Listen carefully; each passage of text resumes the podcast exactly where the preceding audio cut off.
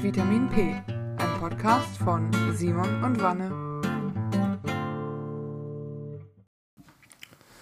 Folge 54.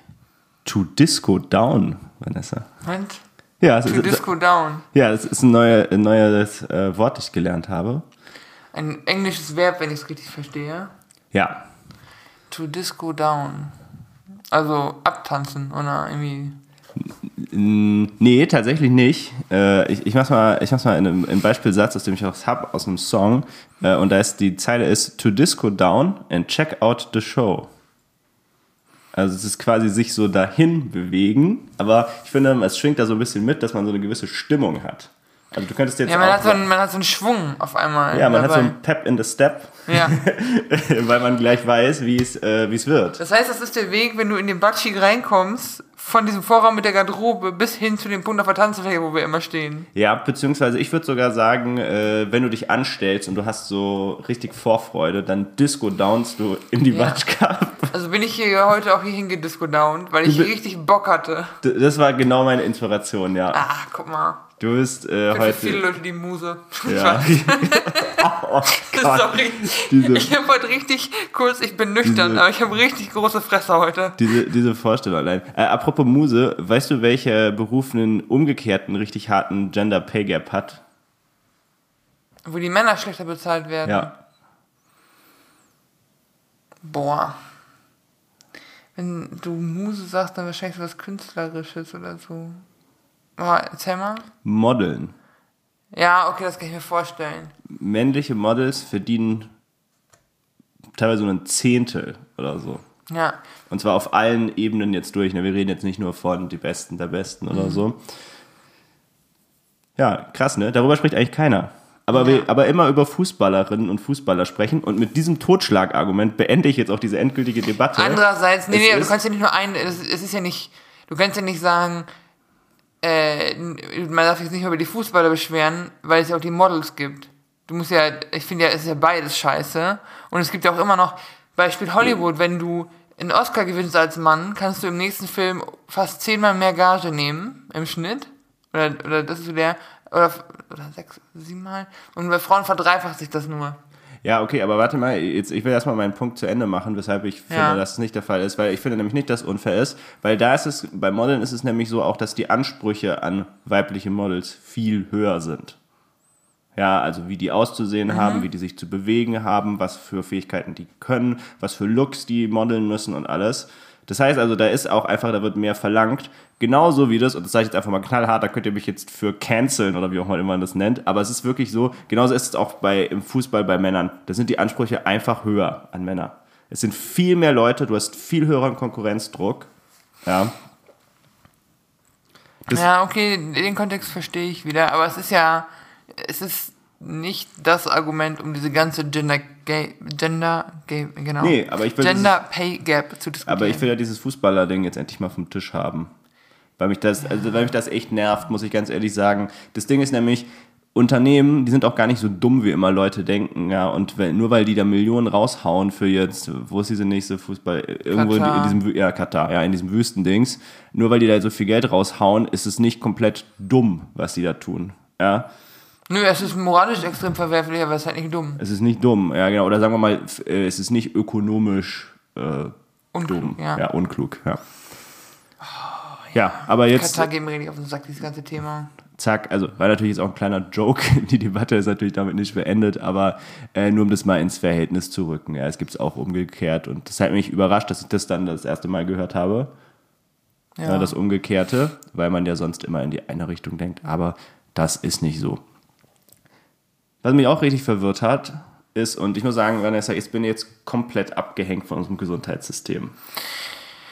Oh, Simon. Und ich habe da eine Story mitgebracht und danach kannst du mal Bezug nehmen, wie du es findest. Ich war letzte Woche krank und ich hatte so die klassischen oder einige der äh, Corona-Symptome. Ja, ich hatte irgendwie ein bisschen Husten, ich hatte vor allem aber auch Fieber, Schüttelfrost, so die volle Ladung eben.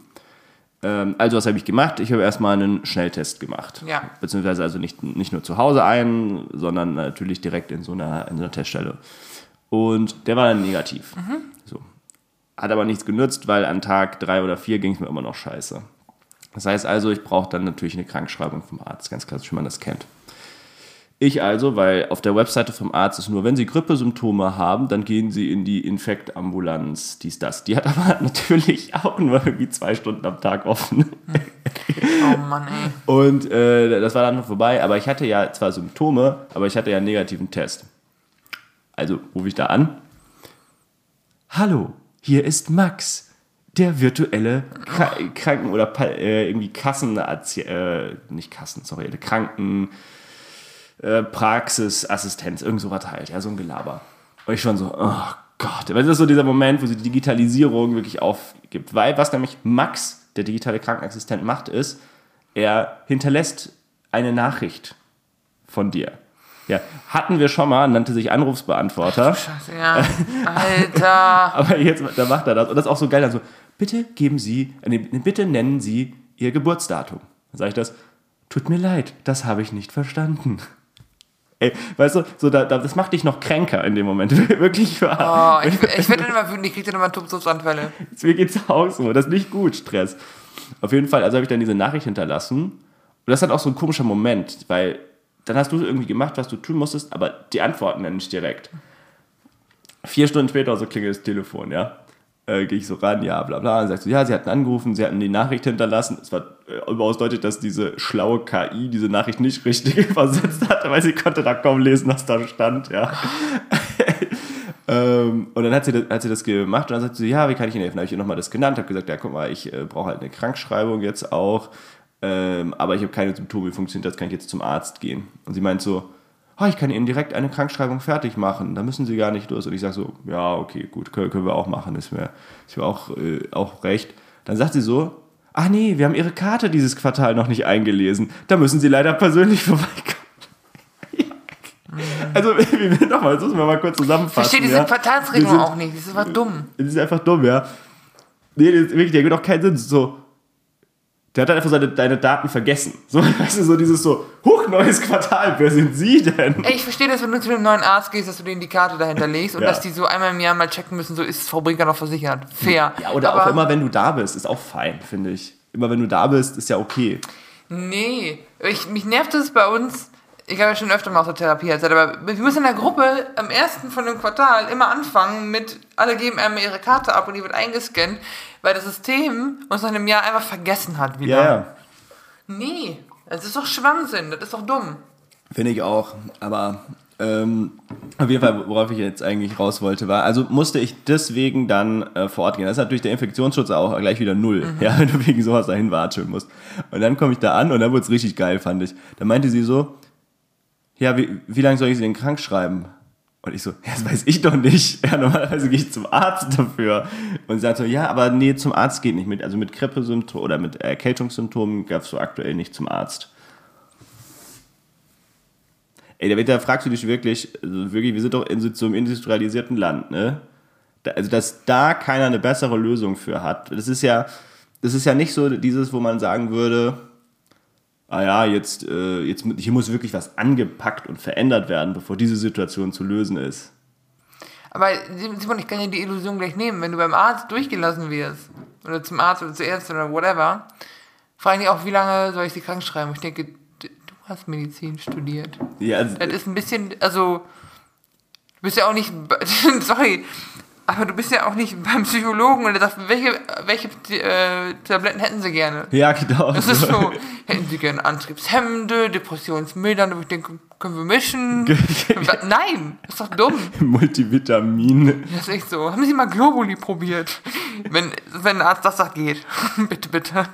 Aber ich, ey Simon, es ist, es ist schwierig. Ich kenne das. Voll. Gute Ärzte finden ist generell so ein Thema, was fast unmöglich ist in manchen Bereichen. Aber jeder Arzt äh, äh, steht und fällt auch mit äh, der Praxishilfe. Ja. Das ist wirklich so. Boah, hundertprozentig. Und mit dem Umgangston.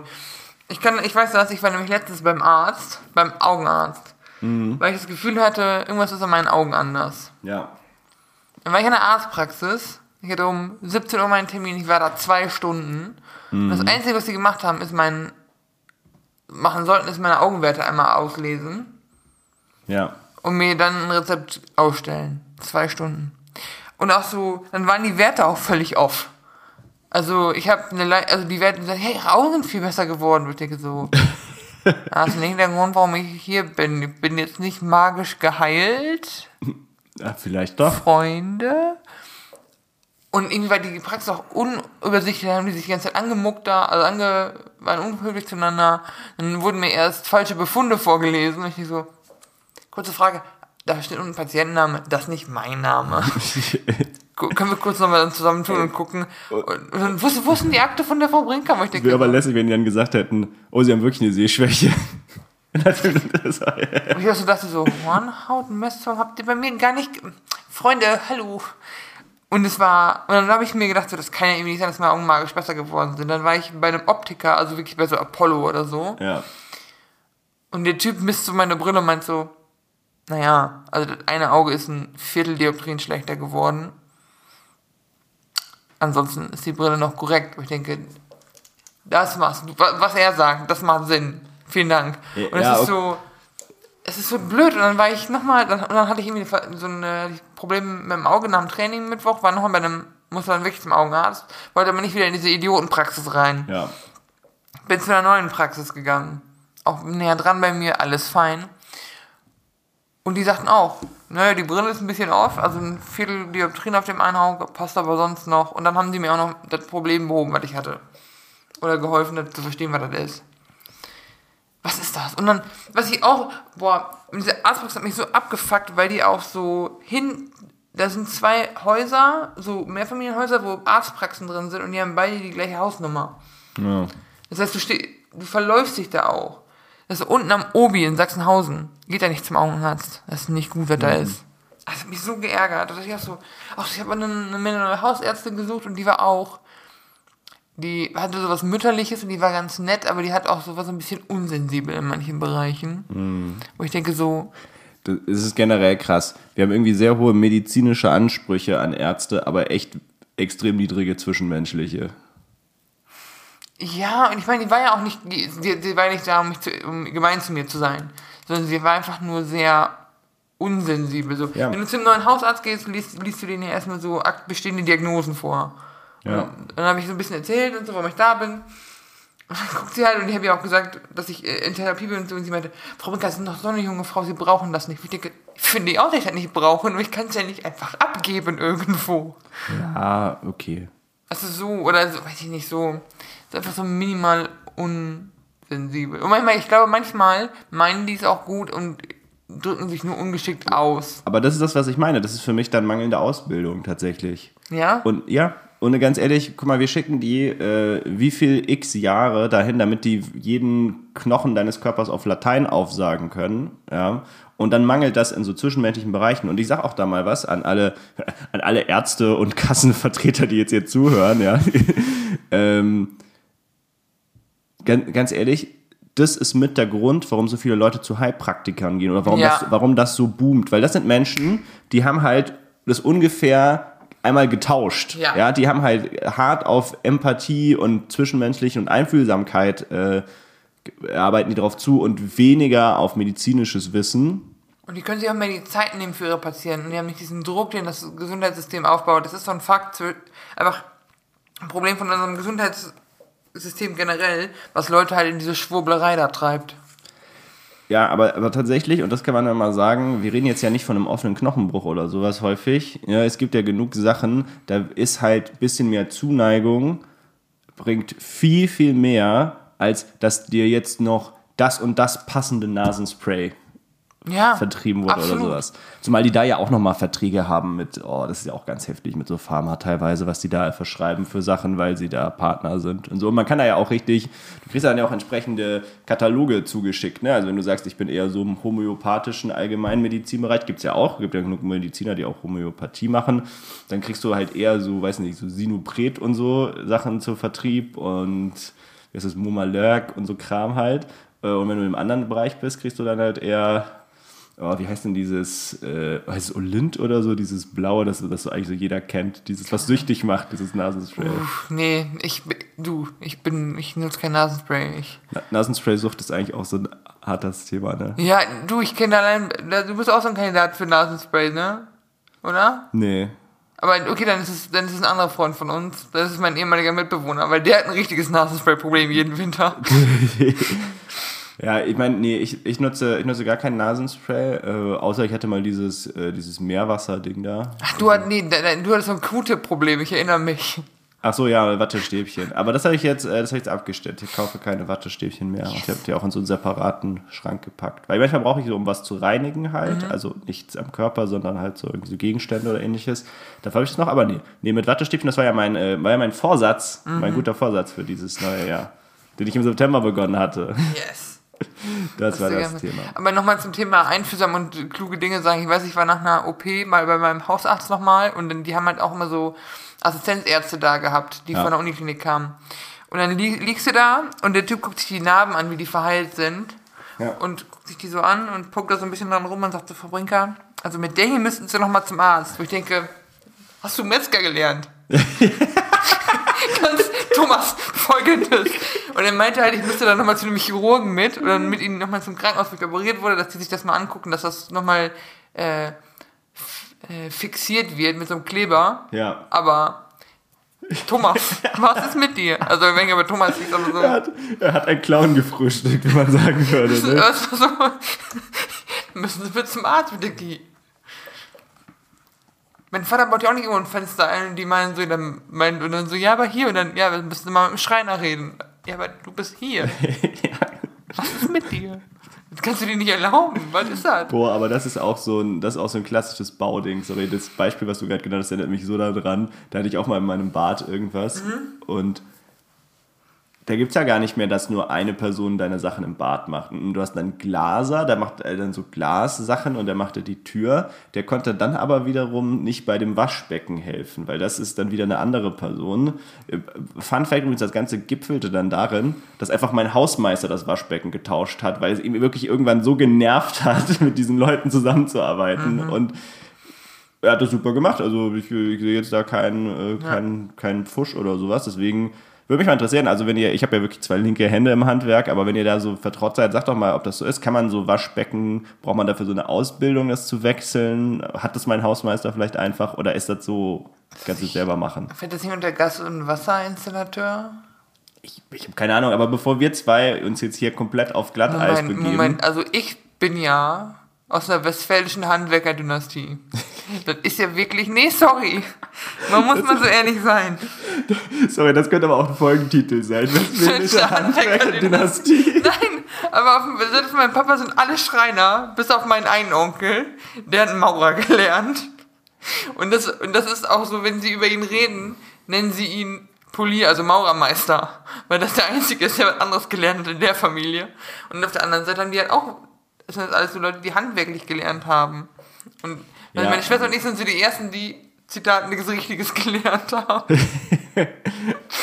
Ja, okay, aber äh, du weißt, worauf ich raus will. Lass, lass uns zwei da jetzt nicht dieses Fass aufmachen. Nee, stimmt auch. Weil, ey, keine Ahnung, was da gemacht wird. Auf jeden Fall, es funktioniert aber alles, aber schreibt doch da mal dazu, ob man da irgendwas macht. Ob das so schwer ist, würde mich auch interessieren, ja. Ja. Aber früher haben die doch auch viel, also ich weiß, meine Eltern haben auch viel selber gemacht. Oder, oder zumindest so, wir kennen jemanden, der jemanden kennt, der das kann und dann so. Da würde ich aber noch auf ein Thema einleiten, was mir gerade nämlich noch einfällt zu dem Ganzen. Seid da aber bloß vorsichtig mit so YouTube-Tutorials. Also ich hatte da, ich hatte da neulich wieder einen richtigen Schreckmoment äh, und da habe ich auch überlegt, ob ich das nicht melden sollte. Äh, da geht es um äh, Ski einstellen und, und für alle, die das äh, kurz, ich muss jetzt nicht super im Detail beschreiben, aber grundsätzlich was ist, man kann so einen Ski, der muss halt entsprechend auf die Person, die den fährt, eingestellt werden. Und da gibt es im Prinzip drei Sachen. Das eine ist, du musst die Sohlenlänge, also nachdem ein größerer Skischuh, müssen natürlich so zwei, diese zwei Automaten nennt man die, das ist quasi vorne die Bindung und hinten die Bindung, die müssen halt äh, passend eingestellt werden von der Länge. Das ist das erste. Das zweite ist der Anpressdruck, muss quasi gemacht werden. Das sorgt dafür, dass diese zwei Teile ordentlich auf den Skistiefel drücken, damit halt du nicht einfach an der Kurve mal direkt rausrutscht. Das zweite und das dritte ist, ist das Auslösung, Auslösedings. Das sorgt halt dafür, eine Bindung, wenn eine gewisse Krafteinwirkung auf die wirkt, löst die halt aus, damit du nicht mit deinem Ski den Abhang komplett runterknallt. Ist vielleicht jedem Skifahrer auch schon mal passiert, dann geht die plötzlich einfach auf. Ja, ja verlierst halt einen Skier, bevor du dir irgendwie das was verdrehst oder Genau, mit dem Ding runter, ja. so.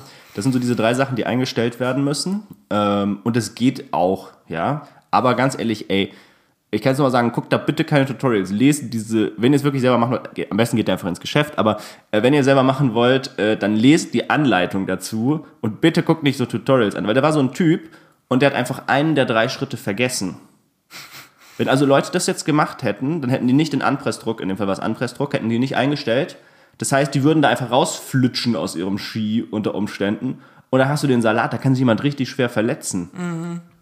Weil, ja, weil, weißt du, weil irgend so ein, ich sag jetzt einfach mal, wie es ist, weil irgend so ein äh, Slowene, da dachte, ach, die National spielt keine Rolle, weil irgend so ein Typ dachte, ey, ich mach mal ein Video, wie einfach es ist, diese Bindung einzustellen. Ja, oder, oder auch so, ja, ich habe einen Trick, damit geht das einfach. Ich denke, ja, aber es gibt ja einen Grund, dass es die Anleitung gibt und dass jemand das einmal richtig gemacht hat. Äh, Ja. Es ist, es ist, aber das sind dann diese ganzen Memes diese ganzen Witze im Internet von wegen, seit YouTube die Downvote, die da Daumen runter Funktion abgeschafft hat, den Zähler, Ja. äh, sind die nicht mehr so als Schwachsinn enttarnbar, so einfach. Das ist, ich, ich habe dann auch das Video gemeldet, also weil es ist halt einfach gefährlich. Ich meine, das kannst du nicht machen, ja. Da irgendwie Sachen ver, äh, vergessen. Und war, sicherlich, er wusste das, ja. Er musste dann vielleicht, manchmal muss man auch Sachen nicht einstellen. Manchmal sind die halt per Zufall passen die schon. Ist sehr unwahrscheinlich, aber könnte in dem Fall ge äh, gewesen sein. Aber das ist halt nicht bei allen so. Und wenn du ein Tutorial machst, dann muss es ja zu den Leuten entsprechend passen. Hei, hei, hei, hei. Ja, das ist ein bisschen unverantwortlich. Aber weißt du, was ich mir auch auf YouTube momentan für angeguckt habe und versucht habe zu lernen? Und du wirst lachen. Aber es gibt ja diese Leute, die so mit Milchschaum aus so einem Cappuccino so Motive machen können. So Latte-Art. Pass auf, Junge. Alleine, ich habe also ich habe so eine Durchschnittsmaschine von geschenkt bekommen von einem Freund von uns, weil die einen Vollautomaten haben jetzt. Ja. Und ich bin sehr dankbar für diese ähm, Siebträger und der hat so ein Milchaufschäum-Dingsy. Und die Leute, die diese Tutorials machen, arbeiten halt mit irgendwelchen Profimaschinen und ich sitze da und denk so, wie? Wie die? Und aber das musst du viele Sachen beachten. Dann die Temperatur der Milch ist macht, macht äh, also ob du aus dem Kühlschrank hast oder ob die mal, Zimmertemperatur hat, dann darf die auch nicht zu heiß werden. Dann gibt es neben der Phase, wo du da die Luft reinpumpst, auch noch die Rollphase, wo der Schaum gleichmäßig sich verteilt. Dann geht es viel um Schaumkonsistenz, dann geht es um den perfekten doppelten Espresso und es ist, was mein Espresso ist richtig gut. Ich mache auch guten Cappuccino, nur es hängt wirklich an der Optik momentan. Weil so einfach so einen Strudel oben drauf machen kann ja wirklich jeder Heini. Aber du möchtest dann so ein Blatt machen. Ich habe es gibt so drei Stufen. Das einfachste ist ein Herzchen, dann kommt so eine Blume und dann kommt so noch was Fancyeres, was ich nicht mal verstehe, was das sein soll. Aber ich scheitere aktuell an diesem Herzchen. Bei mir ist mal so ein Blob in der Mitte. Und ich gebe mir Mühe, aber ich verzweifle dann ein bisschen dran. Vor allem, weil es auch einen Unterschied macht, ob du anderthalb oder drei Prozent Milch aufschäumst und ob du Hafermilch oder normale Kuhmilch nimmst und welche Temperatur. Das ist mir zu heiß. Wenn hier jemand Tipps hat. Ich habe so eine äh, DeLonghi Dedica irgendwas mit so einem. Auch so, auch so geil, dass dieser Milchaufschäumärmchen, das kannst du noch so heiße Milch oder Cappuccino so nach oben und unten schieben. Und dann meinen auch alle, das macht gar nichts, macht das lieber ab, das ist dumm, das ist fancy, aber das, also die meinen, das ist fancy, aber das hilft alle nichts. Ich, ich, tue einfach die ganze Zeit so, als verstehe ich irgendwas davon. Ey, es riecht mich, Simon, manchmal ist es einfach Therapie-Podcast für mich hier, aber es riecht mich auf, dass das nicht funktioniert. Und meine, ich, meine Freundin tut schon immer so, als ob sie sich darüber freut. So, oh, das ist aber hübsch geworden. Ich merke so, okay, es ist hässlich. Ich das. wie, wie wenn man so Gemälde von so Kindern bekommt und sagen muss, dass es schön ist, obwohl es richtig kacke Obwohl, aussieht. obwohl, sorry, seht ihr Neffen und da ist ihre Einstellung so, wenn das hässlich ist, kommt das nicht an den Kühlschrank. Wo ich denke, aber die haben sich Mühe gegeben. Ja, aber das ist, also man kann die da nie früh genug mit der Realität des Lebens konfrontieren. Und ich meine Kinder habe, Simon, dann darfst du kein Feedback geben für die. Nee, Alter, wenn es nicht gut aussieht, nee. Das ist, äh, das ist dann. Aber zumindest so, hey, du hast dir Mühe gegeben. ja, das kann man ja sagen, aber das ist so, das ist so dieses, er, er war stets bemüht Ding, nicht? Die Schule hat das schon perfektioniert, dieses System. Das ist gemein. Aber ich verstehe es, ja. Also wenn da jemand heiße Tipps hat, wie man diese Latte-Art richtig macht oder so, wie man mit dieser Maschine umgeht, Ja. help me. Schickt uns eine Mail. Ja, bitte. Schickt uns ein YouTube-Tutorial. Boah, ich habe da schon so viele von gesehen, Simon. Steigerst du dich denn dann eigentlich auch immer so rein? Wenn du so, dass du dann so wirklich so einen Lauf hast und so zehn am Stück guckst? Nee, ich bin eher so, ich gucke so ein, zwei Und dann mache ich das direkt. Aber ich kann ja auch nicht zwölf Cappuccinos am Tag trinken, da wäre ich ja bekloppt von. ja, das ist was dran. Vor allem, das sind halt zwölf doppelte Espressi, dann schlafe ich gar nicht mehr. Aber vielleicht ist, vielleicht ist das leider, so verschwenderisch es auch ist, ja die äh, einzige Form, wie man es lernt. Weißt du, du wirfst halt, du kippst ihn dann halt aus. Ja, aber ich sammle ja dann halt Stück für Stück Erfahrungswerte. Ja, aber vielleicht, vielleicht reicht das nicht. Vielleicht musst du halt mal zwölf nebeneinander gemacht haben, weil dir immer dann auffällt, oh, das und das passt nicht. Du, nächste, nächste Veranstaltung mit mir in der Wohnung müsst ihr alle Cappuccino trinken. Ich trinke keinen Kaffee. Ach, das habe ich gar nicht vorher erwähnt. Aber Ne? ich kann auch es, äh, koffeinfreien Cappuccino machen. Ja, schmeckt das dann? Ich finde ja. Okay. Wenn ich den mache mit sehr viel Liebe, Simon, dann schmeckt der. Mit sehr viel Herzchen, die aussehen wie Blobs. Hey. Ich kann dir nach dem Podcast mal ein Bild zeigen, ist wirklich nicht gut.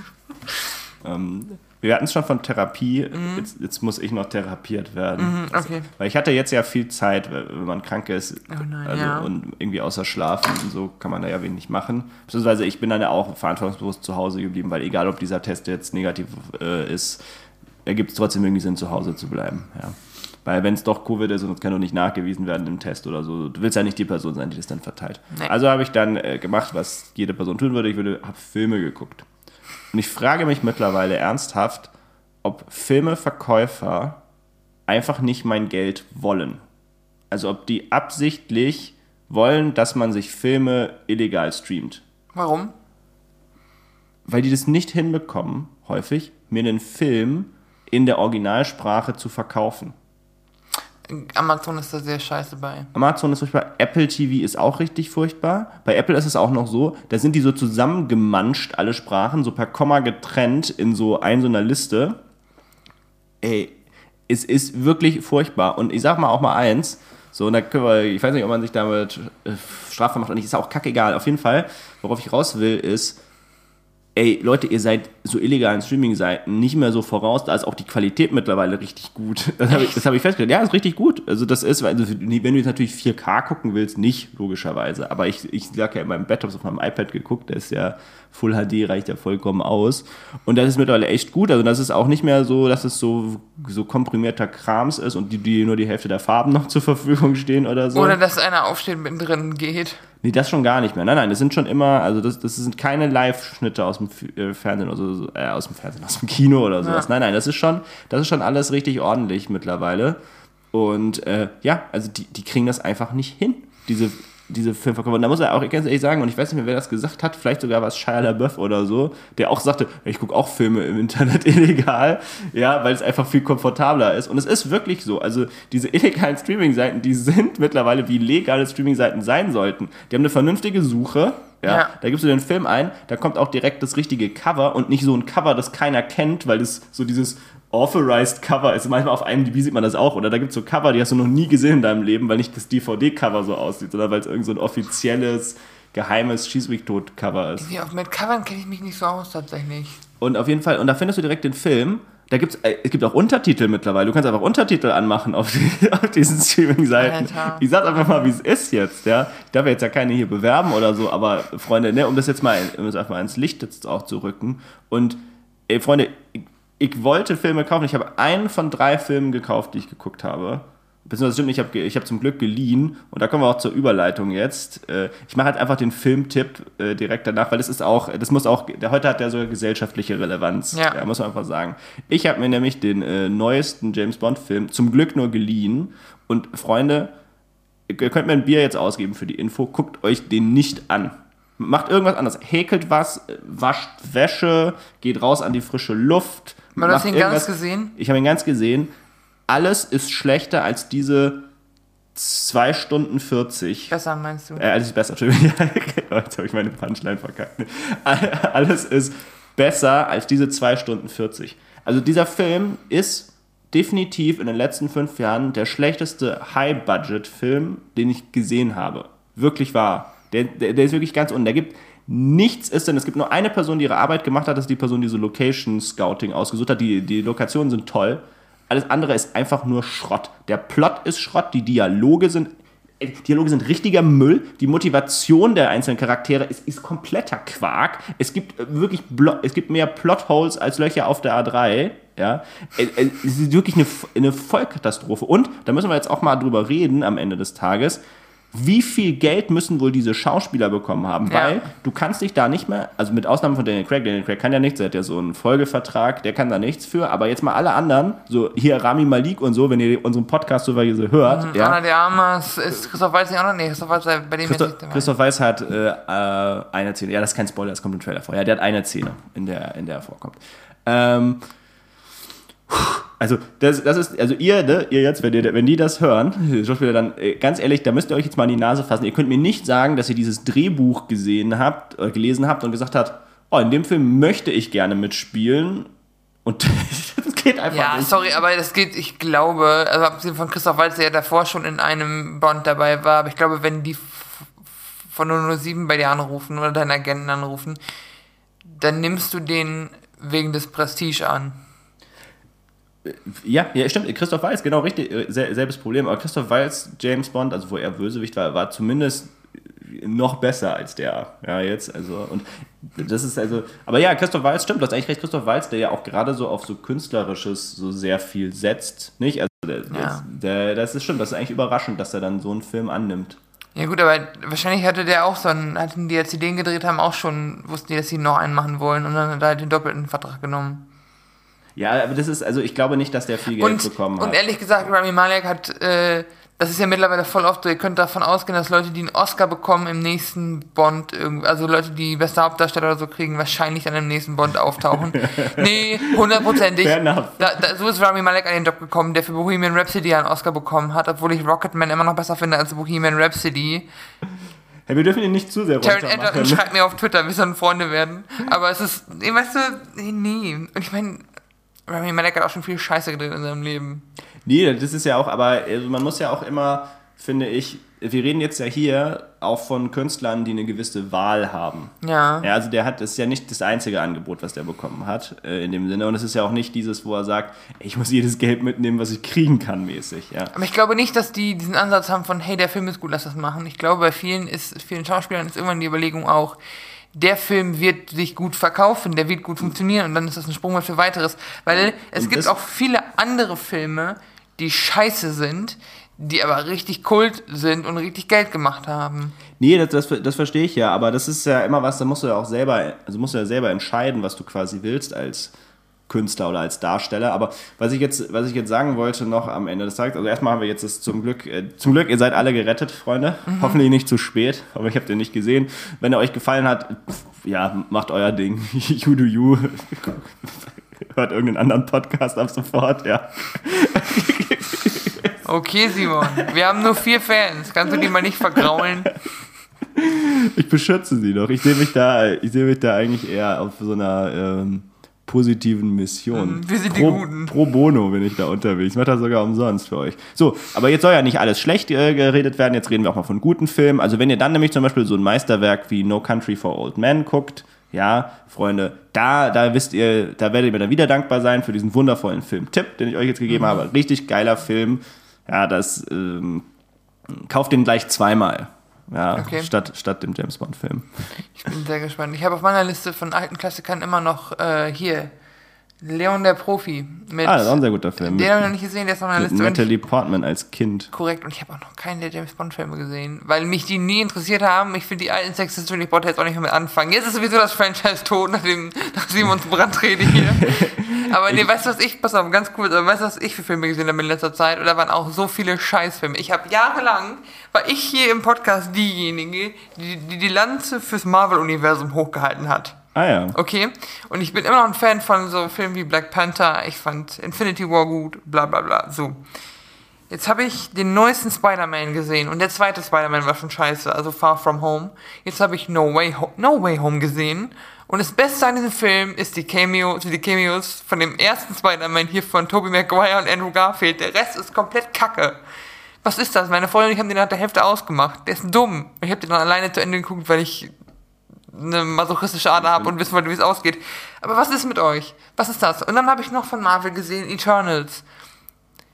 Der ist auch Kacke. Was macht ihr? Was, das ist, die haben, es ist so Unsterbliche und die haben so pseudogriechische Namen alle und es ist so obvious, was es ist. Und die sind nicht gut. Und jetzt kann man halt sagen, ja, Filme heutzutage. Nee. Wisst ihr, was ich auch gesehen habe? Manta Manta. Was ist Manta Manta?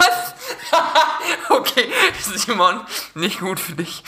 Der Film ist von 1991 Ja. und die bekanntesten Rollen in dem Film, also der Hauptdarsteller ist Till Schweiger. Und, Oh. und sein ein Kumpel von ihm wird gespielt von, ich glaube, es ist, ist Michael Kessler. Da, Genau, weil Martin, Martin Kessler ist der Synchronsprecher. Michael Kessler, kennst du Kesslers Knicke? Ja, ach so, der. Der Typ ist das. Es gibt einen Film mit Michael Kessler und Till Schweiger. Ey, und dann habe ich. Ist das mein- jetzt ein Ja oder Nein? Ja, Ja. Wir haben da durch, wir haben durch Netflix gesetzt, weil wir nichts anderes gefunden haben. Und meine Freundin meinte, hast du mal Manta Manta gesehen? Und ich wusste, dass dieser Film existiert, aber ich wusste nicht, worum es geht. Und wir gucken die ersten fünf Minuten und ich mache Pause und gucke meine Freundin und sage, Hanna, kann es sein, dass der Plot von, also der Inhalt des ganzen Films ist, die fahren gerne Manta. Also Manta ist Auto, ein Ein Auto. ja. Kann es sein, dass hier der ganze Plot ist, die fahren gerne Manta und dann gibt es Leute, die fahren Mercedes und die machen Witze über Leute, die Manta fahren und dann hauen die sich auf die Fresse. Das ist hier der Plot. Und der eine hat eine Freundin. Das, das ist das, worum es hier geht. In jedem Film geht es um Liebe. In, in jedem Film und jedem spanischen Sommerlied geht es um Liebe. Nee, fair. Außer in Bella Ciao. Äh, Das ist italienisch, oder? Weil da geht's um Krieg. Ist auch egal. So, Ja. folgendes. Manta Manta, auch wirklich so dann, der eine ist ein bisschen blöd, und dann kauft er sich so neue Schuhe, mit denen er, so wirklich so Autofahrschuhe. Nennt sich dann Mantaletten. Und es ist wirklich, und dann, dann fahren die ein Rennen, wie in jedem Autofilm. Ein Ja. Manta gegen den Mercedes und der eine wettet halt 5000 Mark. Ja, du kannst mich jetzt aber nicht spoilern. Nicht spoiler, ich sage nicht, wie es ausgeht, aber und dann hat er Stress mit seiner Freundin, weil das eigentlich die Kaution für deren Wohnung ist. Und es ist. Und das ist. Die, die, die Welt, Hollywood hat diesen Film gesehen und sich gedacht, lass mal Till Schweiger berühmt machen. Ach, das ist eine internationale Produktion, oder? Nein, das ist ein deutscher Film. Aber danach hat er Inglourious Bastards bekommen, danach hat er die deutsche Synchro für Herkules bekommen, danach hat er alles Mögliche. Das ist nicht gut. Manta Manta ist richtiger Scheiß. Ich habe ihn bis zum Ende geguckt. Die Musik in dem Film ist grauenhaft. Die Pointen, es ist so 90er, 80, 80er, 90er Jahre Humor und so. Po- Es ist ganz, ganz schlimm, Leute. Also mit viel Alkohol und oder Stone kann man den, glaube ich, gucken. Ich habe einfach gelitten, diese anderthalb Stunden. Aber er ist immerhin nicht so lang. Dann heute, diese ganzen Marvel-Filme sind ja auch so zweieinhalb, drei Stunden lang. Ich, äh, da bin ich raus. Äh, das haben wir, glaube ich, schon mal thematisiert, deswegen machen wir jetzt nicht nochmal das Fass auf. Aber äh, Marvel ist aus meiner Sicht zum Glück mittlerweile komplett an mir vorbeigegangen. Ich habe noch so diese Anfangssachen noch geguckt, als ich jung war, aber das ist mir einfach viel zu äh, vorhersehbar, was da passiert und äh, da ja, habe ich einfach keine Lust drauf. Oder es ist also es ist entweder so vorhersehbar oder es hat so richtig billige Plot-Twists. Aber das haben halt immer alle, finde ich, alle Fantasy-Sachen, weil da können immer so obskure Sachen passieren. Weißt du, weil so die Fähigkeit von dem und dem kann das und das und dann dreht das so alles so einmal um 180 Grad. Weißt du, was mein, meine Ersatzdroge ist? Quasi mein Methadon fürs Marvel-Heroin. Hm. Ich gucke jetzt alte Filme mit meiner Freundin, so ganz alte Klassiker. Wir haben um Weihnachten, wir haben um Weihnachten herum die ganzen Sissy-Filme geguckt. Ja. Wir haben, was haben wir denn? Wir haben einmal das singende, klingende Bäumchen geguckt mit Niklas und Dennis. Die haben seitdem noch ein Trauma. Was, was ist das singende klingende Kennst du diese, das ist so eine deutsch-tschechische Märchenproduktion auf, aus den 50ern auf Crack. Simon, ohne Scheiß. Wir haben den gesehen und die wollen ein Einhorn oder irgendein so ein magisches Pferd darstellen. Da mit so einem Pferd aber die Nase konturiert und dem so ein Hörnchen aufgeklebt schlecht. Und die eine, genau, die eine Prinzessin ist böse, ist gemein und ist eine Ziege. Und dann wird die verflucht und dann hat die auf einmal so blasse Haut und grüne Haare und so eine Knubbelnase. Die sieht einfach aus wie Billie Eilish, wenn wir ehrlich sind. und das ist alles nicht gut, der Film. Die Special Effects sind aus den 50ern und das ist nicht gut. Aber, und was wir angefangen haben, wovon wir die erste Hälfte geguckt haben, weil der Film vier Stunden aus irgendeinem Grund geht, ist vom Winde verweht. Und ich habe Anmerkungen. Es ist nicht gut, der Film. Also wenn ihr, wenn ihr eine sensible Seele seid und nicht mögt, wenn jemand das N-Wort sagt oder offener Rassismus oder Themen wie Sklaverei, guckt den nicht. Der Ja, Film ist Film. aus den 50ern, der ist ein Kind seiner Zeit. Und das auch, sie haben auch so einen Vorspann eingeblendet mittlerweile so, hier geht es um Rassismus, oder hier, ist, hier sind sehr rassistische Dinge thematisiert, wenn ihr das nicht haben könnt, guckt den Film nicht. Weil die eine verdrischt auch ihre Sklaven und so, das ist einfach alles nicht gut. Da fällt mir so ein obskurer Fun-Fact geradezu Mhm. ein. Ähm, es gab mal neben unserem aktuellen äh, Oscar-Vorfall, den wir haben, gab es eigentlich einen, den ich noch interessanter fast fand und noch dümmer auch irgendwo. Ja. Und zwar hat ein äh, Schauspielername gerade vergessen, wer es war, ich glaube Marlon Brando, der hat auch einen Oscar bekommen und aber statt ihm ist quasi so eine, ähm, wie sagt man, wie sagt, übersetzt man eigentlich Native American im Deutschen? Bei Indianer sagt man ja eigentlich nicht. Äh, ähm, amerikanische Ureinwohner. amerikanische, ja, so eine amerikanische, also haben sie so eine amerikanische Ureinwohnerin hingeschickt, die halt darüber äh, eine Rede gehalten hat, wie sehr die halt häufig missrepräsentiert werden in, in den Filmen. Das führte dazu, dass John Wayne und Clint Eastwood, die danach boxen wollten, auch genau die, genau die richtigen beiden, ey. ja, genau die richtigen beiden. Ja. Scheiße. Entschuldigung. Äh, offensichtlich ging ja wohl auch die Rede gegen die zwei. Ich meine, die sind ja in ihrer Western-Zeit da. Von sich. Aber ja, Mann, und die mussten dann so zurückgehalten werden, damit die nicht anfangen, eine Frau zu boxen vor hundert von Menschen. Das ist wirklich, da wird einfach andere, da wird einfach wirklich Placebo und äh, Koks wird direkt ins Grundwasser gelassen in Beverly Hills, ich sag's dir. Es ist nicht normal. Aber es ist. Nee, ey, die Oscars sind sowieso so ein Trashfire. diese, die sind hart, die sind hart verwirrend. Aber was, mir, was mich noch nicht, oder was ich noch nicht so ganz verstanden habe, ist, wer das überhaupt denn vergibt. Also es gibt da so ein Komitee von, aber wer sitzt denn da drinne? Also, die Academy ist aus mehreren verschiedenen Gilden zusammengesetzt. Es gibt. Entschuldigung, Guild ist geil. Sollen wir mal weiter? Aber es ist, es ist ein bisschen wie, wie, wie bei Lost Ark oder WoW. Das sind halt, das sind halt Freunde. Also die sind halt aus der, oft aus derselben, aus demselben Berufsfeld. Es gibt die Gilde von den, äh, von Regisseuren, Produzenten, SchauspielerInnen, dies, das. Ja. Und du musst auch in diese Gilde aufgenommen werden. Es gibt, glaube ich, nur so x Plätze. Und die bilden dann das Komitee, was diese Oscars entscheidet. Die gucken diese Filme alle und dann können die abstimmen. ja. Das heißt aber auch, dass ich glaube, deren, wenn in deren Feld ein Oscar vergeben wird, wird die Gilde auch vom Schwerpunkt mehr gewertet. Ja, ah, verstehe. Das heißt, alle voten im Prinzip, aber die haben halt dann. Wenn es um stimmt. beste Regie geht, haben die Regisseure ein bisschen mehr Mitspracherecht. Ja, ja. Das heißt aber, in Hollywood weißt du, wer das ist. Die wissen, wie die Academy abstimmt. Ja. Ach so, und dann, oh, jetzt verstehe ich auch langsam, wo diese ganzen Probleme herkommen. Da ist natürlich das, das Problem, guckt jeder alle zehn Filme total aufmerksam, so, oder hat er eh schon jemanden, den er kennt, der jemanden kennt. Es gibt diese sogenannten For Your Consideration Kampagnen, wo Filme diesen der Academy dann zugespielt werden mit Wollt ihr die nicht nom nominieren? Ja, ist Und wenn, sie dann, für euch? und wenn sie dann nominiert sind, müssen die die alle gucken. Aber, weißt du, dahin. Und das ist auch der Grund, warum Disney in diesen neuen Live-Action-Remakes von den alten Disney-Klassikern immer ein, zwei neue Songs hinzufügt, weil sie dann wieder für besten Soundtrack nominiert werden dürfen, weil da ein neuer Song bei ist. Oh, deswegen kriegt er Beauty and the Beast, da gibt es einen neuen Song, deswegen kriegt Beyoncé bei König der Löwen ihren eigenen Song und dann Song und dann schicken die das halt an Dinges. Keiner der neuen Soundtracks wurde nominiert oder hat gewonnen bei den Oscars. Zu Recht, weil die scheiße sind. Lasst die alten Originale bitte so, wie sie sind und lasst Howard Ashmans Erbe in Ruhe. Vielen Dank. Das war mein PSA des Tages. Echt, ey.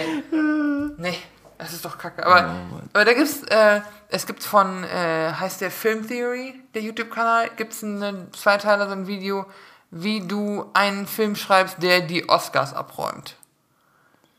Wo er erklärt, wie diese Wahlen funktionieren so ein bisschen und was für Plot, Sachen oder worum es in dem Film gehen muss, Ja. welchen du casten musst und so. Und wa- was muss man machen? Was bringt Pluspunkte? Also es hilft, Dinge zu zeigen, wo Film gelobt wird. Also so die Macht der Filmindustrie, die Macht, was haben Filme für einen emotionalen Wert für Menschen und und und. Ja. Dann hilft oft reale Begebenheiten und Welt, Zweiter Weltkrieg, Erster Weltkrieg, sowas zieht immer. Boah, das ist ja auch so. Reale Begebenheiten ist auch so ein geiles Hollywood-Wort, oder? Nee, aber so. deshalb- Basiert deshalb- auf realen Erlebnissen. Deshalb halt Bohemian Rhapsody so gut funktioniert, weil es um die Musik- und Filmindustrie geht zum Teil, äh, weil es wahre Begebenheiten waren. Darum hat 1917 so gut funktioniert. Du musst meistens noch so einen technischen Kniff da drin haben, wie bei 1917 hast du ja, dass die, dass es alles eine Kamerafahrt ist, also ein, es sieht aus wie ein One-Taker der Film, oder zwei Two-Taker äh, maximal. Ja. Und der ist auch gut gemacht, der Film und so, aber so ein technischer Kniff und dann halt, er schlägt, glaube ich, ein Drehbuch vor von einem, äh, aus äh, Deutschland ausgewanderten jüdischen Drehbuchautor, der es dann in Hollywood schafft. Also ich habe den Namen wieder vergessen. Und in dessen Leben, so ein Biopic. Deswegen Ja. funktionieren die auch so gut. Das würde dann funktionieren. Ja, ja, verstehe. Gut, dann äh, machen wir uns jetzt mal ans Drehbuch schreiben. Ja. Ich glaube auch. Nee, das ist so. Pass auf, Simon. Wir haben ja beide schon mal in Tech-Unternehmen gearbeitet oder in, in der IT von einem Unternehmen. Ja. Und ich merke das immer wieder. Manager und te sogenannte Technik, weißt du, was technische Schulden sind? Ja. Ich erkläre es mal für die nicht technischen Leute, die zuhören. Wenn ich ein altes System habe, kann ich ja entweder neue Features oder neue coole Sachen an das System dran entwickeln oder ich behebe mal technische Schulden, also versuche, dass das Grundgerüst auf dem neuen Stand, auf dem neuesten Stand bleibt und mithalten kann und diese neuen Features auch richtig unter, unterstützt und weiterbringen kann. Ja. Das heißt, ich arbeite an der Langlebigkeit und viele Unternehmen tun das nicht. Die packen einfach Feature auf Feature auf Feature und dann haben die halt so ein, ziehen die diese sogenannten technischen Schulden immer mit sich rum. Manager, vor allem nicht IT-Manager, mit technischen Schulden ist genau dasselbe Phänomen wie 14-Jährige und Klarna-Schulden. Nein, es ist so. Es ist wirklich so, ja, das machen wir in fünf Jahren. Ja, das bezahle ich in zwei Wochen. Sorry, aber es ist genau dieselbe. Es ist null Weitsicht. Es ist nur jetzt haben, jetzt machen. Weil die beide haben kein Gefühl für die Zukunft. Weil die einen sind jung und dumm und die anderen sind einfach, wissen einfach, dass die in vier, vier Wochen zu JP Morgan wechseln oder in vier Jahren. Und das dann nicht mehr deren Problem ist, Ja. sondern sich jetzt nur auf ihre jetzigen, die kümmern sich nur ums Jetzt. Und es ist dasselbe Phänomen und es ist beides dumm. Und es funktioniert beides. Ja, und das ist nicht gut. Ja. Also mich hier, also Kurs Klarna ist so ein schwedischer Zahlungsdienst, glaube ich, die, äh, wo man auch ohne Schufa-Check oder sonst was einfach Schulden machen kann. Und dann gibt's auch Trends auf Insta und auf TikTok, wo Kiddies so ihre Schulden auf Klarna zeigen. Und die sind dann mal so solide vier- oder fünfstellig. Ja. Und die gehen nicht arbeiten. Und dann kriegen die Eltern halt auf einmal die Rechnung. Das ist so krass. Also genau, Kla Klarna, das ist wirklich so das neue Gift der Gesellschaft. Die treffen, man muss sagen, also erstmal ist bewundernswert, die treffen so hart das Verlangen der Kunden. Ja. Ja, also die haben wirklich den Nagel auf den Kopf getroffen. Es gibt mehr Menschen denn je, die irgendwo ein Einkommen haben, häufig. Ja. Es sind nämlich nicht nur Kinder, ne, es sind auch Leute mit einem Einkommen, aber die haben halt irgendwie so ein niedriges Einkommen, die aber so ein unglaubliches Verlangen haben nach so Luxusprodukten Ja. äh, und sich dann halt es eben zunutze machen, da irgendwas über Klarna und es ist dann halt Ratenzahlung, ist im Prinzip das häufigste, was sie machen. Ne? Man hat dann so Klarna-Schulden, die zahlt man halt in Raten wieder ab. Ähm, die das dann einfach machen und die dann halt wirklich, das ist so, so die clevere Fortführung von damals dieser Mediamarkt 0% Finanzierung. Ja, das gab es ja dann auch, ne, wo du dann immer ratenweise deinen Fernseher zahlen konntest oder so. Nur, dass die das jetzt auf alles machen und das halt so äh, verpackt in so einem hübschen pinken Button, der, wie gesagt, unter PayPal dann halt einfach liegt. Da gibt es dann PayPal, Klarna und was auch Genau, immer. PayPal will jetzt auch hat jetzt auch schon ein bisschen längere Anzahlung, die fangen auch an. Aber es ist halt im Englischen wieder ein Predatory Loan System. Also wirklich, die machen halt Jagd auf Leute, die es sich nicht anders leisten können, die eigentlich kein Geld haben. Und es ist denen auch scheißegal, die schicken euch das Inkasso vor die Tür. Also es ist halt. Und da gab es dann heute schon einen Beitrag zu, wie gefährlich das ist, aber Leute, Leute, ey. Aber ich muss gestehen, ich entwickle mich da immer mehr zu so einem zynischen Arschloch hin, weil ich mittlerweile gar nicht mehr so diese Schuld oder die Kritik bei Klarna sehe, ist einfach bei den Leuten selbst. Ja, aber ich finde immer, warum haben, warum hast du dich von uns verarschen lassen, ist nicht immer so ein gutes Mittel. Ich verstehe es auch und es ist nicht, es ist nie, es ist kein, kein gutes Verhaltensmuster. Aber du musst halt, wenn du das Problem beheben willst, musst du A, daran, also ich meine, das Problem ist ja nicht, dass die, wenn es denen gut ginge, würden die ja nicht so einen Scheiß bei Klarna kaufen. Das ist ja auch viel so, sie sehen, ihnen werden, wird das Shit auf Insta verkauft und sie glauben, sie bräuchten jetzt diese Uhr oder sie bräuchten diese Tasche oder so. Und da so ein bisschen dran zu arbeiten, hilft, Ja, glaube ich, mehr, als ihnen zu sagen, kauf's halt nicht, einfach nicht. Ich sage auch nicht, dass es eine positive Entwicklung auf meiner Seite ist. Ich merke es nur bei mir immer mehr, wie mir das, also wie ich da wirklich richtig zynisch mit umgehe.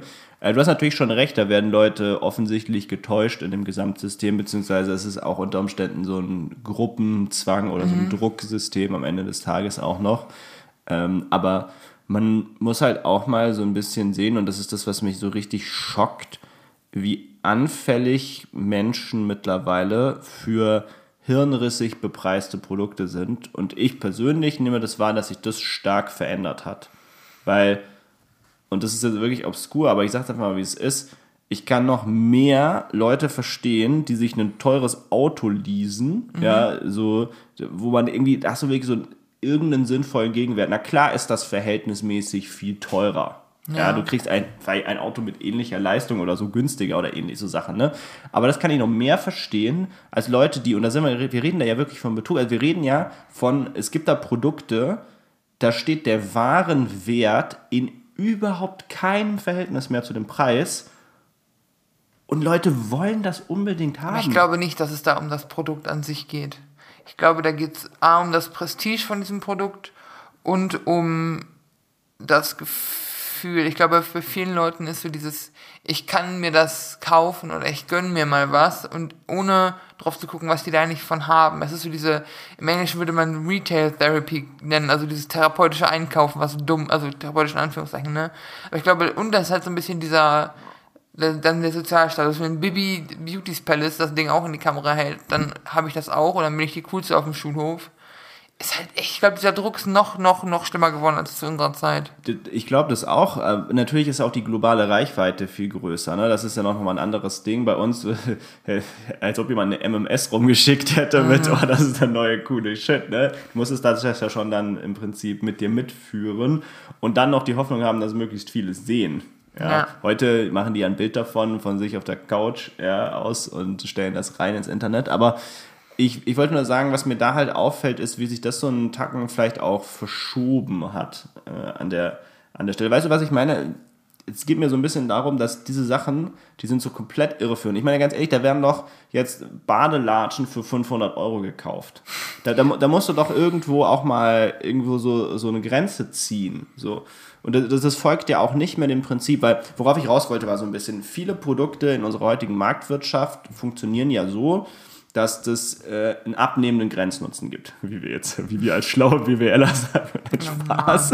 Aber abnehmender Grenznutzen heißt einfach nur, du musst äh, irgendwann mehr, mehr bezahlen, als du an äh, Wert mehr dazu bekommst. Kann beim Auto halt eben sein, für ein Auto, dann, weiß nicht, der Sprung von von 200 auf 300 PS ist viel teurer als der von 100 auf 200 PS, obwohl genau. es derselbe Sprung ist in der Leistung jetzt. Ja, ich simplifiziere gerade Autos, aber ich kann mir vorstellen, dass die meisten jetzt unter euch zumindest verstehen, worauf ich raus will. Mhm. Der ist halt, äh, da gibt es halt einfach zwei verschiedene Preise. Und das ist schon immer so, mh, hm, ja, ist ein bisschen unangenehm, aber das ergibt halt Sinn in, sag ich mal, der kapitalistischen Gesellschaft, die wir uns auch, also für die wir uns auch entschieden haben, äh, zu leben. Ja, weil du dann halt sagst, wenn Leute bereit sind, mehr zu zahlen, müssen die überproportional viel mehr bezahlen. Ja. Das, das gehört halt so dazu. Könnte sogar jetzt noch verstärkt werden, ne, wenn wir an so CO2-Steuer und ähnliches denken, dass die dann auch noch mal höher wird. Dann wird also mehr Spaß haben, wird noch mehr, mehr teuer. Worauf ich aber raus will, ist, bei diesen Produkten ist es aber kompletter Quark. Ja? Also du kriegst halt leider ein Produkt, das ist in der exakt selben Fabrik gefertigt. Von der exakt selben Arbeiterin. Weißt du, bei der, da rollen einfach nur wir bleiben jetzt mal bei meinem Beispiel, da räumen wirklich einfach nur Badeschlappen vorbei und die näht da meinetwegen oben die Lasche drauf. Und das macht keinen Unterschied. Das ist dieser Arbeiterin komplett egal. Aber es ist dasselbe Argument, Simon, was ich schon letzte Woche, letzten Podcast hatte mit diesem Essen. Diese, was, wann ist Essen Flex, wo du meintest, es geht eher um die Zutaten. Und ich meinte, nee, aber dieses Goldsteak ist halt einfacher verständlich, was da für ein Wert dahinter ist. Und es sieht, also weißt du, ohne dass es teuer sein muss, sieht es halt teuer aus und die Leute assoziieren dann Wert mit der, dem die Gesellschaft ihm zugeteilt hat. Und da sind wir jetzt aber bei diesem Dings und das finde ich so irreführend. Also man kann ja immer noch bei, bei Gold, kann man es ja, da gibt es noch einen Materialwert, der dahinter steht. Vielleicht ist das immer noch äh, unverhältnismäßig, aber hier ist es ja so, Leute lassen sich ja komplett übers Knie legen. Also, also vollständig. Die, das ist, und das ist auch, und das Ganze, woran das jetzt gipfelt, und wir machen jetzt einfach, wir ziehen das jetzt eiskalt durch, Vanessa, jetzt sind wir schon diese, diese, diese dunkle Farbe runter. Woran das jetzt gipfelt gerade, sind diese NFTs. Oh nein. Und wir, wir, reden, nee, wir reden da jetzt noch drüber. Sorry, das, das muss jetzt einfach noch sein, weil das ist für mich, das ist für mich wirklich der absolute Gipfel. Äh, NFTs, für alle, die, die es nicht wissen, NFTs steht für Non-Fungible Token. Das beschreibt im Prinzip die Idee, dass du auf einem öffentlichen Register kann zum Beispiel was wie eine Blockchain sein. Hinweis, es gibt viele öffentliche Register. Ja, dass du da eben Eigentum hinterlegen kannst. So, und was Also ist jetzt. dieses Bild gehört Max Mustermann. Da kommen wir jetzt genau zu. Was ist eigentlich Eigentum in dem Fall? Äh, Eigentum könnten in dem Fall, weil es eben, deswegen heißt es non-fungible, also es könnte jede Art von Daten sein. Die typischsten Daten, aber wenn wir jetzt darüber sprechen, sind genau sowas Bilder, Musik, Videos und ähnliches. Und also kommt also auch aus diesem Kryptobereich. Eher häufig werden die auch gar nicht mit Echtgeld bezahlt, sondern eben mit so Kryptowährungen. Ähm, Ich will jetzt auch nicht super hart ins Detail gehen, aber was da halt passiert ist, effektiv, du hast einen aktuell juristisch noch umstrittenen rechtlichen Anspruch auf diese Adresse. Ne? Wie das funktioniert ist, du besitzt quasi einen, wie so einen Schlüssel, der halt, mit dem du, mittels dessen du beweisen kannst, dass dir dieser Teil gehört. Und Dieser Link zu diesem Bild, weil es ja nichts, es ist ja nichts Haptisches. Es ist ja nichts, was man anfassen kann. Es ist ja Genau, nur und- digital, digitaler Besitz. Richtig. Und es ist auch kein, also nochmal um das einzugehen, es ist auch kein Schutzsystem oder sowas. Ne? Es basiert darauf, dass man sagt, das Bild ist sowieso im Internet. Jeder kann, du kannst es also einfach kopi also kopieren. Du kannst es auch einfach runterladen, das Bild. Aber du könntest es zum Beispiel nicht ausstellen. Das ist so ein Teil, ja, worauf man jetzt da so ein bisschen raus will. Du könntest das Bild nicht ausstellen, weil es ja nicht dir gehört. Du dürftest damit kein Geld verdienen. Ich komme jetzt der Nutzen, genau. Klar, das muss dann wieder jemand verfolgen und alles. Also wir, wir haben noch immer viele Probleme in dem Bereich. Aber was da gerade passiert ist, und das erinnert mich ganz stark an Wall Street in den 80ern und 90ern, als diese Geldgeber. Also du hast Menschen, die haben so eine Gier nach Geld. Ja, die brauchen vielleicht auch so viel Geld, weil sie sich diese 500 Euro Schlappen kaufen müssen oder ähnliches. Ja, die, sind also, die haben so einen Drang nach Geld und auch nach diesem, ich brauche jetzt schnell Geld oder dieses, oder die haben vielleicht auch aufgegeben mit der Gesellschaft, weil die sagen, ich werde niemals rei anders reich. Ja, weil, äh, weil man denkt, alles ist vorgedings nicht, jeder kann alles machen. Ähm, aber diese Gier, die man da einfach sieht, nimmt jetzt halt wirklich überhand, indem dass die beginnen, getreu dem Prinzip, ich finde immer noch jemanden, der zahlt immer noch mehr fürs Dumme ist, dass sie quasi Sachen komplett ohne Gegenwert. Ja, und äh, für alle, die es nicht wissen, ich bin schon sehr krasser Kritiker von Derivaten. Also ich finde, Wall Street hat was ähnliches gemacht damals, ne, wo sie Sachen mit Sicherheiten hinterlegt haben. Und das hat ja auch zur Finanzkrise geführt am Ende, dass da halt die Sicherheiten überhaupt nicht das Wert waren, ja, was da eigentlich äh, was da eigentlich äh, dahinter steckt. Und darauf haben sie Produkte gebaut. Und jetzt machen wir wieder genau dasselbe. Dieses Bild, das ist nichts wert teilweise. Gar nichts, weil du kannst gar kein Geld damit machen, häufig. Simon, diese ganze NFT-Kacke und diese ganzen 400 Euro, 500 Euro Badelatschen sind einfach krasse Symptome für Kapitalismus im Endstadium. Es tut mir leid, dass ich jetzt klinge wie Sarah Wagenknecht, aber es ist halt so. Aber das ist das, was mich, also mich schockt, aber dass das die Endkonsequenz ist. Also für mich ist es ein überraschendes äh, Endding. Ich sehe ich seh das gar nicht so als so konsequent, aber ich verstehe jetzt, wo das hinführt. Ich glaube, das ist auch eine Folge von dieser krassen Ungleichheit, die wir haben Ja. und auch der wachsenden Ungleichheit, dass Menschen dann noch mal anfälliger für sowas werden. Weil wenn du ganz klar hast, und ich kann das verstehen, Jennifer, du hast so eine Angestelltenlaufbahn und natürlich du wirst dein Haus abbezahlen können. Ja, natürlich wirst du dir Dinge auch leisten können, die du möchtest. Aber das wird auch immer schwieriger. Aber- wenn ich mal, so wenn ich so unsere Einkommensklasse. mal bitte kurz Nein, ausreden. aber wenn du sagst, du, kannst als Angestellter dein Haus abbezahlen, selbst das ist, die meisten werden zur Miete wohnen für immer oder lange, weil so die, die Generation unserer Eltern konnten einfach ein Haus kaufen und dann ist es abbezahlt und das ist selbst für unser Einkommensniveau und es ist keine Milliardäre oder so, aber wir sind halt so, weißt du, wir verdienen ja auch solide Geld Ja. und so, aber hm. Ist Okay. auch schwierig. Entschuldigung, ich halte jetzt die Klappe. Ja, ich, ich würde noch gerne mal, ich würde noch halt auch gerne meinen Punkt auf jeden Fall machen. Ähm, und der basiert halt so ein bisschen darauf, dass mich das jetzt doch durchaus überrascht, was für Züge das annimmt. Und ich, es ist jetzt nicht für mich komplett unverständlich, ja. Ich kann nur echt hoffen, äh, also ich kann nur jedem hier dazu sagen, lasst da bloß die Finger von. Ja? Also wirklich jetzt mal, das ist, Betrug ist noch zu kurz gefasst, weil Betrug es würde allen Teilnehmern äh, fiese Absichten unterstellen, aber man kann gefühlt jedem äh, Teilnehmer unterstellen, die, die sind hier, um Geld damit zu machen. Ja, es ist ein hochriskantes Ding, weil hinter diesem Ganzen halt nichts steht und deswegen, also ne, daher kommen ja diese ganzen Gewinne. Du hast was, das ist, das ist nichts. Ja, das ist, das ist noch, noch weniger als eine Aktie. Also man kann ja bei einer Aktie ist ja schon, schon kritisch eigentlich. Ne? Verbrieft ein Bruchteil an einem Unternehmen, aber das Unternehmen kann eigentlich machen, was es will, so ein bisschen. Ne? Also da ist ja schon viel Vertrauen in diesem Markt. Bei NFT ist das komplett und da ist jeder für sich selbst. Die Dinger, die können über Nacht nichts mehr wert sein. Es kann die Währung, die dahinter steckt, weil häufig steckt da ja auch nicht, äh, nicht, Doll- nicht Euro oder Dollar so direkt dahinter, sondern halt noch so eine Kryptowährung dazwischen. Die kann auch wahnsinnig schwanken und alles. Und es gibt auch Leute, die kaufen das ein, also so ein Kunst, Kunstwerk, äh, kaufen das ein und verkaufen das dann wieder. Und den Gewinn, den sie gemacht haben, ist eigentlich nur ein Kursgewinn. Also die haben quasi gleich viel Kryptowährung bekommen, aber jetzt ist die Kryptowährung wieder viel mehr wert. Wert wieder in Anführungszeichen. Aber es ist so, kennt, kennt ihr dieses, es gibt manchmal so Experimente, wo Leute mit einem Apfel losziehen und den so lange tauschen und dann mit abstrusen Dingen enden, so Ja. hochgetauscht, irgendwann gegen, dann waren sie bei einem Fahrrad, dann hatten sie ein Auto, dann haben sie ein Haus. Ja. Und es ist auch so, jeder Verkauf addet so ein bisschen Wert, aber da ist gar kein Gegenwert gegen. Am Ende haben sie halt für den Apfel bezahlt und haben Haus. Und das ist so, nur in dem Fall wirkt dieses Tauschbeispiel noch seriöser, weil sie das Haus nicht wieder wegnehmen, wenn der Markt zusammenbricht. Ja, beziehungsweise und weil sie natürlich äh, selbst dieser Apfel, hinter dem steckt mehr Also ja, als hinter so einem virtuellen Thema, beziehungsweise man kann ja auch dazu sagen, was da ja nicht getauscht wird, und das ist jetzt vielleicht das Wichtige, weil jetzt ist, haben wir jetzt ein bisschen übertrieben, den Apfel vielleicht auch, ne? aber der Apfel wird ja nie direkt gegen ein Haus getauscht. genau, es sind ja immer schon 1200 Schritte dazu gefühlt, ja. Genau. Und das ist ja so ein bisschen das Entscheidende. Also das ist in dem Fall jetzt auch das Entscheidende. Boah, so, das, das, das musste jetzt aber einfach raus. Wir haben ja auch gesagt, wir, wir therapieren uns selber. Wir therapieren nicht nur euch, liebe Zuhörer, aber wir therapieren uns auch selber. Und äh, das musste jetzt einfach mal ein bisschen raus.